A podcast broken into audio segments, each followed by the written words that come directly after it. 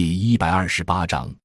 国有农场农业经营体制与农村农业经营体制的比较。农场租赁制度有三条规则特别重要：一是招标田必须缴纳租赁费；二是租赁的土地只能自己种，不能转包；三是租赁合同一年一签，租赁期限三至五年。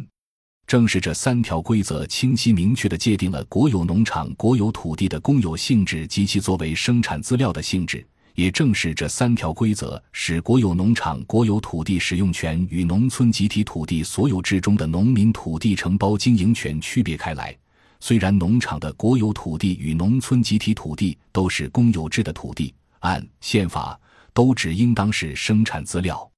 分田到户以后。因为不断出台的农村土地政策和相关法律，尤其是物权法和土地承包法的修改，同为公有制的国有农场的国有土地与村社集体的集体土地有了极大差异。对应国有农场土地租赁制、农村村社集体土地承包制的三条规则分别是：第一，承包经营集体土地的农户不缴纳任何承包费，也不承担农业税；第二，农民承包土地可以转包、出租、转让。第三，农民具有长期而稳定的土地承包经营权。这样一种长期而稳定的土地承包经营权，强调确权确地确四制。村社集体不能调整土地，甚至农户可以用土地承包经营权进行抵押融资。物权法直接将农村土地承包经营权界定为用益物权。农村集体土地的生产资料性质就逐步具有了财产权的性质。从农业生产角度来看，国有土地与集体土地就具有相当不同的权利设置，即因此就会产生完全不同的资源配置效果，也就会产生其他相当不同的系列效应。第一条，国有农场职工租赁土地必须缴纳租赁费，土地使用权只是一种有限的土地权利。是一种在土地上劳动，从而获得劳动收入的权利。土地使用权不是财产权。租赁使用国有农场的土地必须付租赁费，则进城务工经商不在种地的农场职工就不会强烈要求获得土地使用权。进城务工经商有务工经商的收入，一进城就进城。相对来讲，因为农村土地承包经营权不用付费，且越来越财产化了。进城农民不仅不会放弃他们的土地承包经营权，而且在任何时候都会激烈争夺他们认为自己应当获得的土地承包经营权。为了防止农户对土地承包经营权的激烈争夺，国家政策强调确权确的确四制，强调增人不增地，减人不减地，以及强调土地承包经营权长久不变，从而进一步强化了农地的财产性质。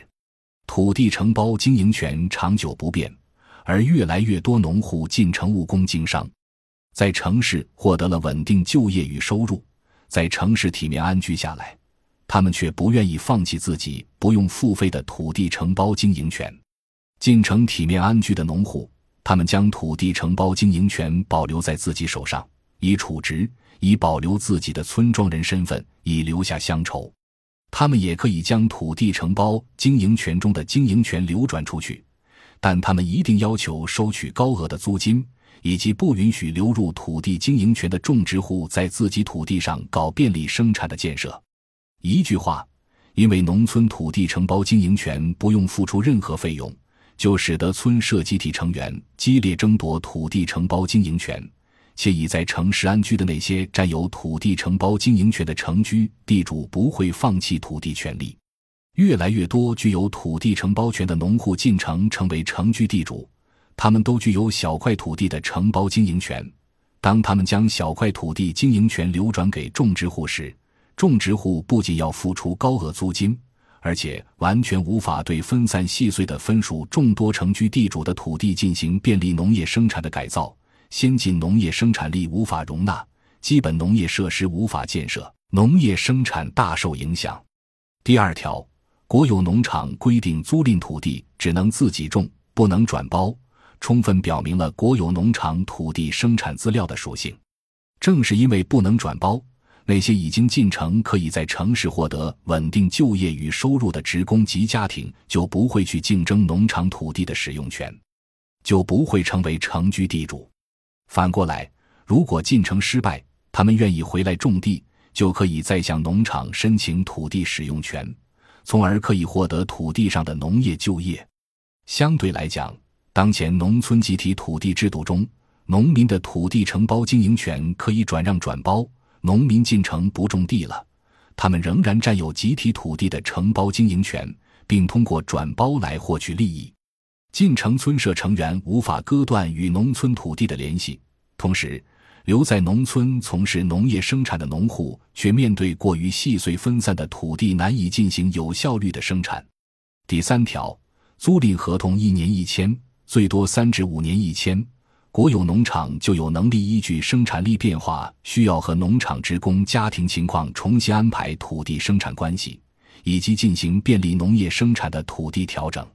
土地很重要的一个特点是不可移动。在当前中国快速城市化的背景下，越来越多的农场职工和农民进城去了，之前相对分散及小规模的农地就可能形成适度规模经营。随着越来越多的职工放弃土地使用权以及机械化的普及，国有农场普遍有能力依据生产力变化的需要进行土地关系和地块的调整，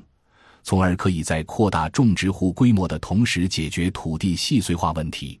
解决土地细碎化有利于机械化和农业灌溉、农业管理，可以大幅度降低农业投入，尤其是劳动投入，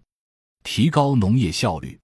在国有农场。最典型的是，因为土地租赁合同一年一签，农场可以根据种植户的需要，在种植户扩大经营规模。因为越来越多的职工进城而不要土地使用权了的同时，可以保证一户一块地。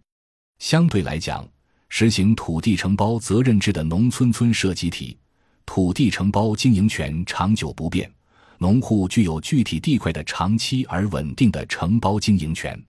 在城市化背景下，越来越多的农户进城不再种地，他们将土地流转给仍然留村务农的种植户耕种。种植户可以扩大经营规模，却无法将流转进来的土地集中连片，因为流转进来的土地分散细碎，无法进行有效的基础设施建设，难以管理，从而难以获得最低限度的农业生产效率。与国有农场形成鲜明对比的是。国有农场种植户在扩大经营规模时，一般都可以做到一户只种一块地，耕地连片；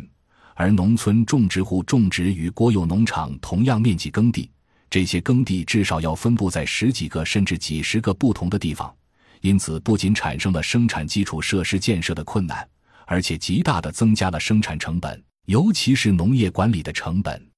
如果粗略计算，地块分散细碎叫土地连片。农业投入，尤其是劳动投入，一般要增加三分之一以上。而且，农村种植户流入的是其他农户的土地经营权，一般种植户是不会被允许在这些土地上进行基础设施建设与改造的。显然，在当前快速城市化和农业生产力迅速变化的背景下，国有农场土地租赁制度较集体土地承包制度更有利于农业的发展。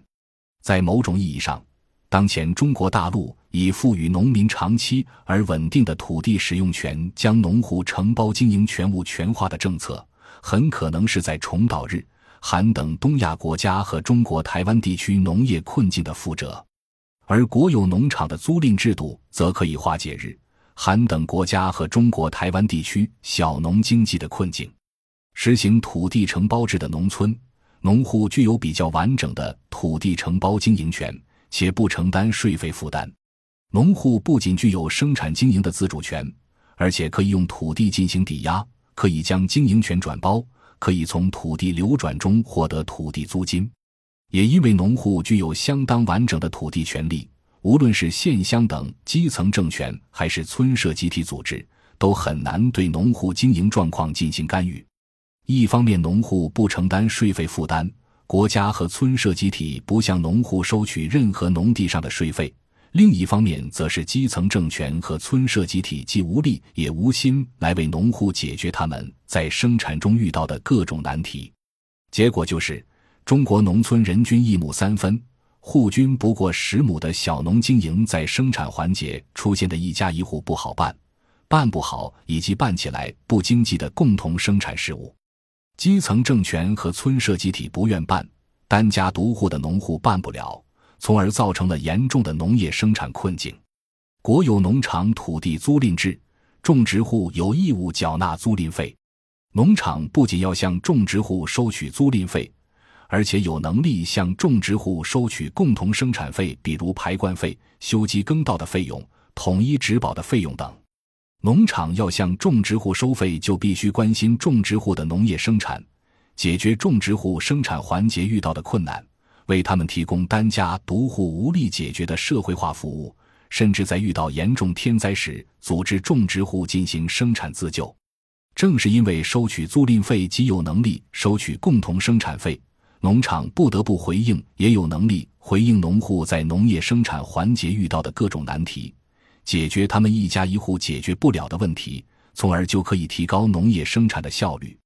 国有农场搞建设，无论是国家投入农场投资，还是种植户投资。因为种植户只有有限的土地使用权，农场就有能力让投资建设项目落地，从而在短期内以最低成本建设最好的农业基础设施。相对来讲，农村土地承包经营权属于农户，进行任何建设项目落地就要与具有较大权力的农户打交道。任何地方都存在希望利用土地的不可移动性坐地要价的钉子户。国家为改善农业基础设施进行投资，建设落地时，一个钉子户坐地要价进行项目建设的工程队是不可能通过强制来压服钉子户的。而国家每一次满足钉子户的坐地要价，都会鼓励更多农户成为钉子户。最后的结果就是，当国家为了改善农业生产条件而进行农业基础设施建设时，会遇到越来越多钉子户索要好处。国家发现好事不好办，以土地整理为例，国家为了提高农业生产能力，每年安排上千亿元的财政资金进行土地整理。遗憾的是，大量国家财政资金在投入农村进行土地整理时，都遇到了种种麻烦，土地整理的效果相当不好；而在国有农场进行土地整理的效果却相当好。农垦系统的国有农场差异很大。